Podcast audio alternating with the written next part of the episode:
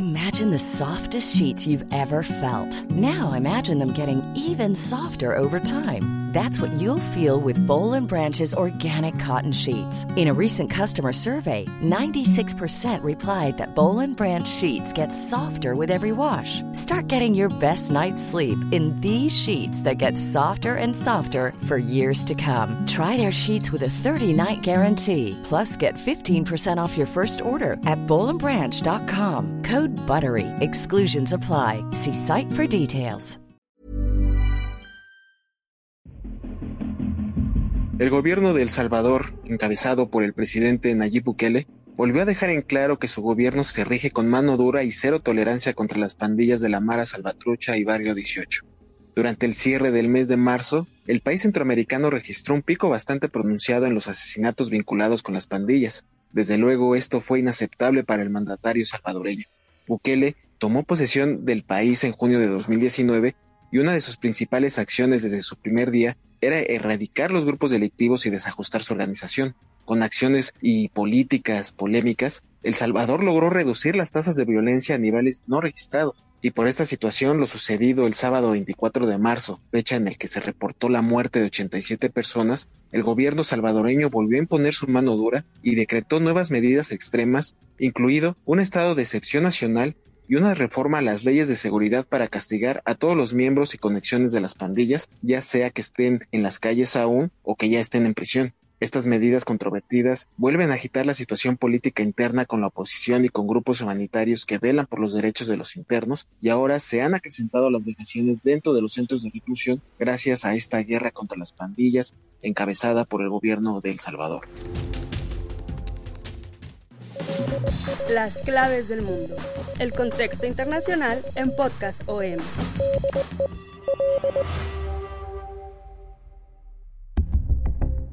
Hola y gracias por acompañarnos. Yo soy Jair Soto, coeditor de la sección del mundo de El Sol de México. Y en esta emisión de las claves del mundo les vamos a platicar qué es lo que está sucediendo en nuestro país vecino del sur, por qué es tan polémica la guerra contra las pandillas en El Salvador y cómo, pese a ser demasiado criticado Nayib Bukele, sigue teniendo niveles muy elevados de aprobación. Y para ello, como cada semana, está con nosotros el titular de este espacio, quien es mi compañero y amigo Víctor Hugo Rico, editor de la sección del Mundo del Sol de México. Bienvenido, Vic. Hola Jair, hola amigos, bienvenidos a esta nueva edición de Las Claves del Mundo. Y sí, como mencionan, pues está en este momento pues en boca de la opinión pública, por lo menos en Latinoamérica, pues las salvajes imágenes que vimos la última semana de marzo de 2022, después de lo que bien decías, y que allá en El Salvador se considera como el peor día de su historia reciente en cuanto a violencia, ya sin dejando a un lado los años de la guerra civil en tiempos de paz, nunca había habido tanto índice de homicidios como este fin de semana, este sábado de marzo que mencionas, es el peor día en su historia. Entonces, aquí es donde pues Bukele empieza a apretar las tuercas y después de aprobar el Congreso pues de mayoría eh, oficialista este estado de excepción que restringe eh, la mayoría de las libertades civiles, que permite tanto a la policía como el ejército pues revisar a la gente, eh, allanar domicilios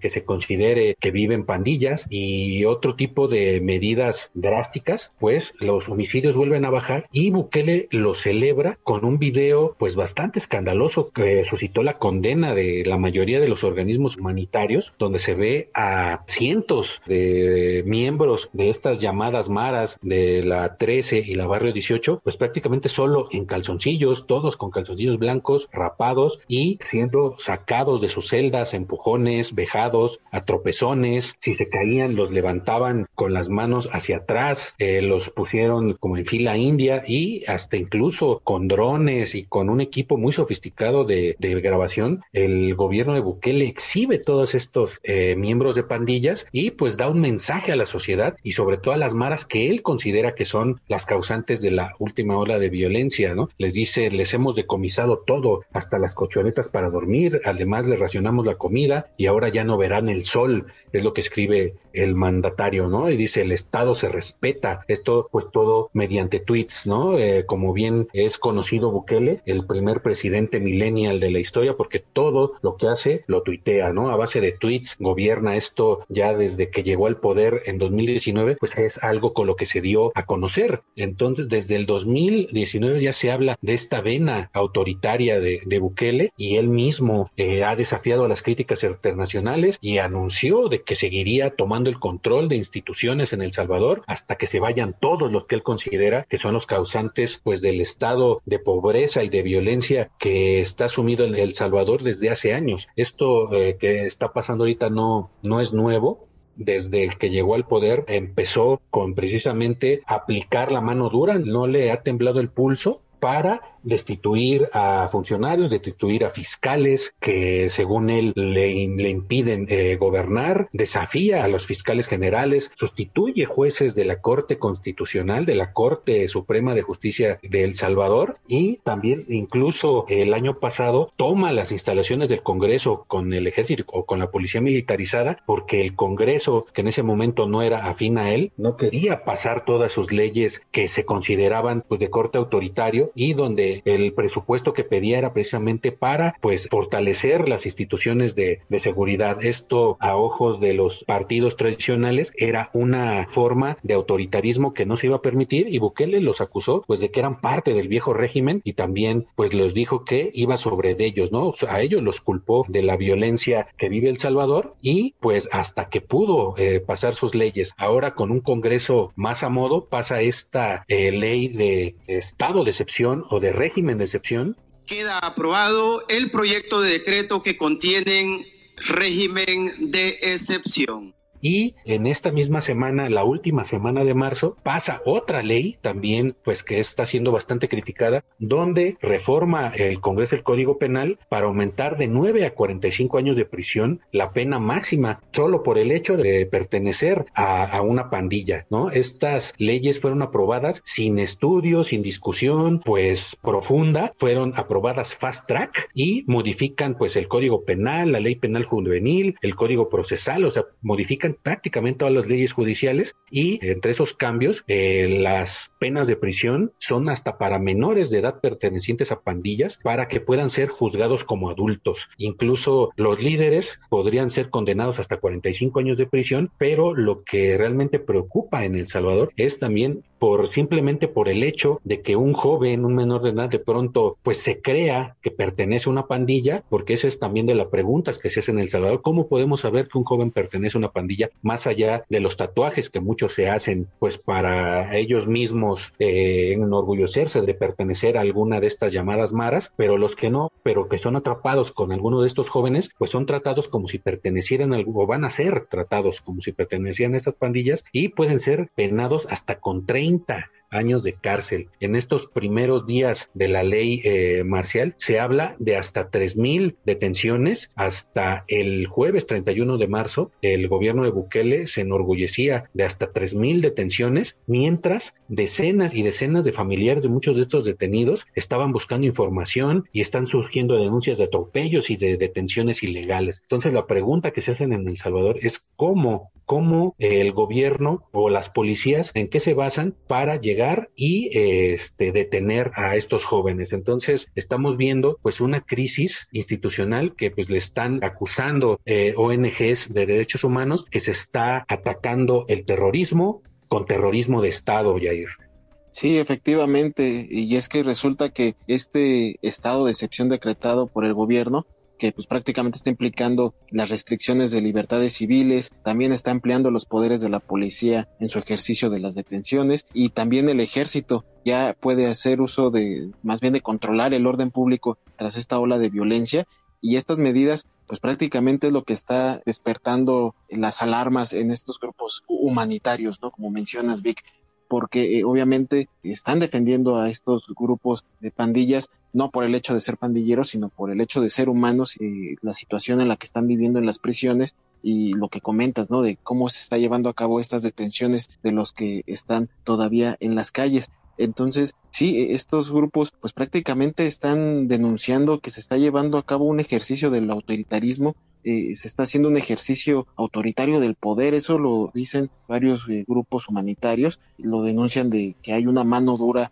que está siendo impuesta por Bukele y obviamente orquestando a todas estas instituciones y sobre todo también está siendo acusado más allá del ser autoritario, pues ya también está siendo acusado de ser racista incluso de aporofóbico, este eh, miedo a, la pobreza, así lo dice el director del Instituto Universitario de Derechos Humanos de la Universidad Centroamericana, José María Tojeira, que pues eh, Bukele le tiene miedo a los pobres con estas eh, medidas. Y obviamente pues incluso Bukele pues ya ha ironizado con este tema no de los grupos humanitarios que defienden a los pandilleros sus derechos eh, les ha dicho que prácticamente de hay miles en la calle, ¿no? Hay todavía miles de pandilleros en la calle, que él está gustoso de que se los lleven a sus países, que protejan a, sus angelitos. Textualmente dice, tenemos 70 mil pandilleros aún en las calles, vengan por ellos, llévenselo a sus países, sáquenlos de esta persecución dictatorial y autoritaria.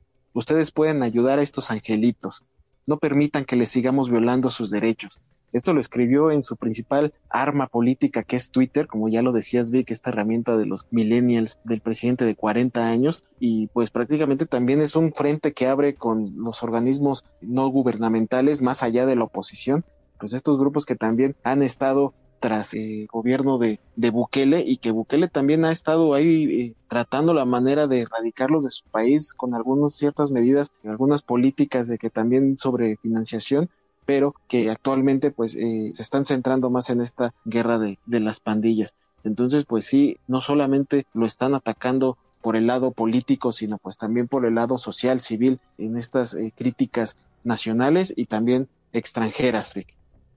Así es, Jair. Eh, Bukele tiene ya un pleito casado desde que llega al poder con todos los organismos humanitarios habidos y por haber, también con la OEA, con la Comisión Interamericana de Derechos Humanos que pertenece a la OEA, que han sido los principales críticos de su autoritarismo, como ellos llaman a la forma de gobernar de Bukele. Y Bukele pues les ha dicho que eh, a la OEA, por ejemplo, la ha criticado porque según él, la OEA participó entre el 2012 y el 2014 en la llamada tregua entre el gobierno de las pandillas que se gestó, pero esto fue a la luz pública, entre el gobierno del entonces presidente Mauricio Funes y pues eh, los líderes de las pandillas, ¿no? Desde este momento eh, los índices de violencia empezaron a bajar. De hecho, pues eh, actualmente los seguidores de Nayib Bukele, que son muchos, muchos en El Salvador, la mayoría de la población está a favor de estas medidas represivas de, de Bukele contra las pandillas.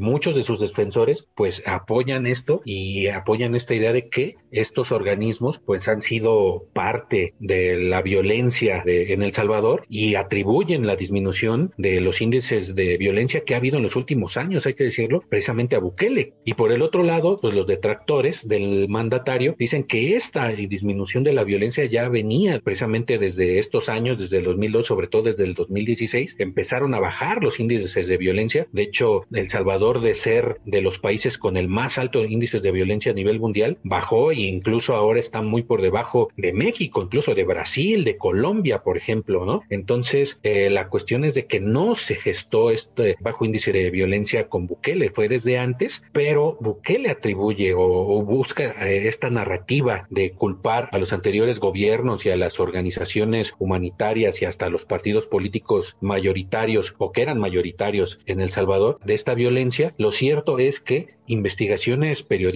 pues han dado cuenta de que eh, Bukele negoció con las líderes de las maras para bajar el índice de violencia y también para obtener apoyo, obtener votos para su partido en las últimas elecciones legislativas. Esto es algo que incluso Estados Unidos se hizo eco y por ello eh, sancionó a muchos de los funcionarios de Bukele que supuestamente participaron en estas negociaciones. Hay este, incluso grabaciones que están en poder de medios como El Faro, es un medio eh, muy importante no solo en El Salvador, sino en toda Latinoamérica, que documenta pues toda la cuestión de la violencia, de toda la cuestión de derechos humanos, de migración en Centroamérica, ellos tienen en su poder estas eh, grabaciones donde se escucha a funcionarios negociando con pandillas. Esto, pues a pesar de ello, Bukele lo niega totalmente. Sin embargo, ahora la pregunta es si estaban los bajos índices de violencia de pronto en estos últimos días, ¿por qué se desató esta ola que dejó el más alto eh, índice de muertes en un solo día en la historia del Salvador? Y muchos los atribuyen a que en algún momento eh, en este mes se rompió el pacto entre las pandillas, ¿no? Los,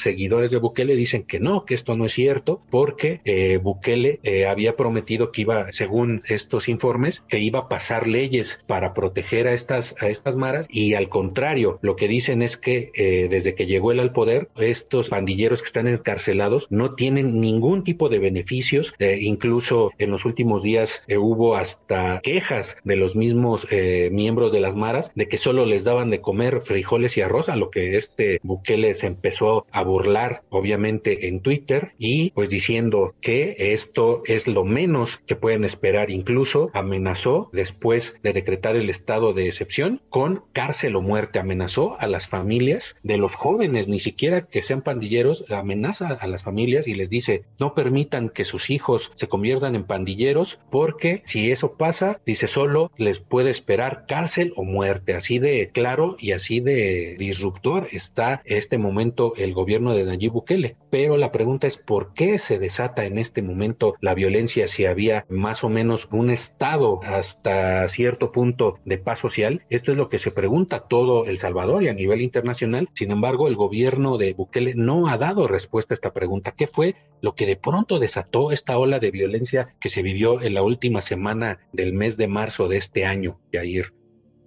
Y se habla mucho ahí de, que existe incluso influencia de pandillas dentro de los mismos políticos, ¿no? De que hay funcionarios que están con algunos eh, nexos con estas pandillas debido al tráfico de drogas, a la trata de personas y que incluso en este paquete de sanciones contra las pandillas incluye las sanciones eh, demasiado fuertes para funcionarios que tengan este tipo de acercamiento con pandillas, precisamente porque se sabe que puede haber eh, grupos eh, políticos que están dentro de estos grupos delictivos y obviamente eso también lo saben desde el exterior. Hay investigaciones como de Estados Unidos que obviamente han estado al pendiente de todo lo que vaya filtrándose respecto a este tema de los funcionarios que están vinculados a estos grupos grupos y pues eh, mientras tanto la gente de Salvador va a seguir aplaudiendo lo que está sucediendo en las calles, ¿no? Ya lo estabas mencionando hace rato, Vic, pero sí, en efecto es que la gente está contenta, se siente segura de que la policía y el ejército esté vigilando las calles de uno de los países más violentos del mundo, precisamente por los grupos de la Mara Salvatrucha y por Barrio 18 y entre otros grupos pequeños de pandillas y resulta que pues por ahora el 85% de la población está eh, respaldando la nueva medida, más bien el refuerzo de estas medidas que siempre ha pregonado Nayib Bukele. Así es, Jair, al respecto, pues de esta militarización de la vida pública en El Salvador, el director de una asociación salvadoreña que se llama Acción Ciudadana, Eduardo Escobar, que se dedica a la lucha contra la corrupción, ha señalado pues que esto, este uso de militares en las calles no es algo nuevo en El Salvador, ¿no? Anteriores gobiernos ya lo habían hecho y nunca han podido resolver el problema de la inseguridad con este tipo de medidas. Él dice, en realidad, quien tiene el control cuando así lo decidan son estos grupos criminales, son los que pueden establecer reglas, pueden dominar territorio, pueden matar a su antojo ante la inoperancia del gobierno. Entonces aquí es donde surgía esta pregunta que nos estamos haciendo, ¿cuál es la motivación? ¿Qué es lo que motivó esta reciente ola de, de homicidios? Y un dato ahí adicional, la mayoría o buena parte de los homicidios del último fin de, semana en El Salvador no fueron ni siquiera de pandilleros. Muchos de los muertos eran gente que no tenía que ver con las maras. Entonces, esto hace aún más sospechosa esta ola de asesinatos. ¿Qué estaba pasando? Era una forma de negociar quién estaba detrás de esta ola de, de violencia, ¿no? Si las pandillas en realidad es como en muchas partes, incluso lo estamos viendo, viendo con la violencia en México, pues en, muchas partes quien manda son estos grupos delictivos, ¿no? En México, si en México son las organizaciones criminales o supuestos miembros de cárteles del narcotráfico, en El Salvador pues son estas famosas maras, ¿no? La, la Barrio 18, la M13, ¿no? Son las que pues tienen el control. Ya en otro podcast habíamos hablado precisamente de este problema, de cómo pues prácticamente estas maras tienen controladas pues colonias enteras, ¿no? Y miembros de una mara no podían pasar por una colonia aunque tuvieran que pasar por ahí por necesidad, para ir al trabajo, en transporte público, porque si los ubicaban, pues eran propensos a ser asesinados o secuestrados, ¿no? Entonces, al final, eh, estas maras pues siguen teniendo el control del país, pero ahorita Bukele está haciendo algo que la Comisión Interamericana de Derechos Humanos está llamando populismo penitenciario, precisamente este encarcelamiento, esta exhibición de vejaciones a los miembros de las pandillas, esto supuestamente Bukele para disuadir a toda la demás gente cuando pues eh, los mismos eh, organismos de derechos humanos hablan de que esto al contrario, esto o puede enervar más o hacer que en, en algún momento existan las venganzas. Pero esto nunca, en ningún caso, ha conseguido en otros momentos de la historia de El Salvador y en otras partes del mundo, esto está comprobado que no sirve absolutamente de nada para disuadir este tipo de, de, delincuencia, ¿no? Y pues al final lo que recomiendan es más bien ver las causas estructurales que conllevan a que muchos de estos jóvenes, si no migran, si no están estudiando, pues muchos terminan integrándose a este tipo de pandillas porque pues es la, es la seguridad que les da pertenecer a algo,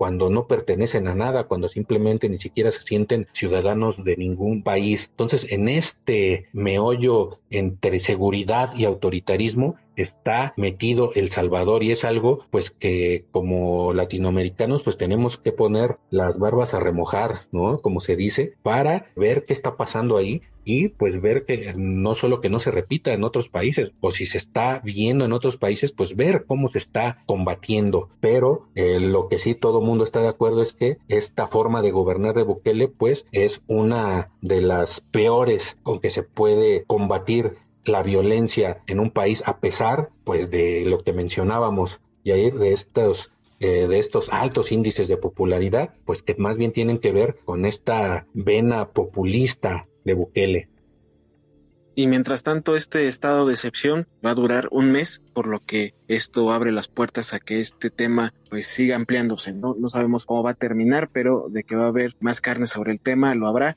Y pues mientras tanto nosotros nos despedimos, no sin antes invitarlos a que escuchen nuestro anterior podcast sobre el tema publicado en mayo de 2020. Se llama El Salvador, violencia desatada en la pandemia en el cual podrán conocer todo el contexto de estas pandillas y cómo Bukele ha luchado desde su llegada al poder contra estos grupos. Y pues nosotros les damos nuevamente las gracias y también los invitamos a que sigan escuchando todos los podcasts de las claves del mundo, la serie de Ucrania que sigue muy vigente esta guerra y también los invitamos a que escuchen todo el contenido que Organización Editorial Mexicana pone a su disposición a través de las principales plataformas de podcast como Spotify, Google Podcast, Apple Podcast, Deezer, Amazon Music, Acast Ahí nos podrán encontrar y a nosotros, claro, como las claves del mundo. Todos los lunes un episodio nuevo. Y no sin antes también pedirles que nos sigan escribiendo a través de nuestro correo electrónico podcast.com.mx y nuestra cuenta de Twitter arroba el sol de guion bajo México. Escríbanos, también síganos, háganos llegar sus dudas, sugerencias, críticas, a las cuales estamos muy abiertos a escuchar. Víctor, muchísimas gracias. Gracias, Jair. Gracias a todos y nos escuchamos la próxima.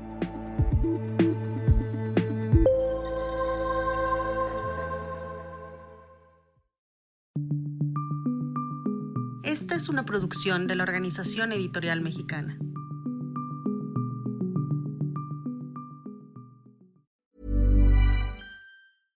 How would you like to look five years younger? In a clinical study, people that had volume added with Juvederm Voluma XC in the cheeks perceived themselves as looking five years younger at six months after treatment. Look younger, feel like you. Add volume for lift and contour in the cheeks with Juvederm Voluma XC. Reverse signs of aging by adding volume to smooth laugh lines with Juvederm Volure XC. For important safety information and to find a licensed specialist, visit juvederm.com. That's J U V E D E R M.com. Not for people with severe allergic reactions, allergies to lidocaine, or the proteins used in Juvederm. Common side effects include injection site redness, swelling, pain, tenderness, firmness, lumps, bumps, bruising, discoloration, or itching. There's a risk of unintentional injection into a blood vessel, which can cause vision abnormalities, blindness, stroke, temporary scabs, or scarring. Talk to a licensed specialist to find out if it's right for you.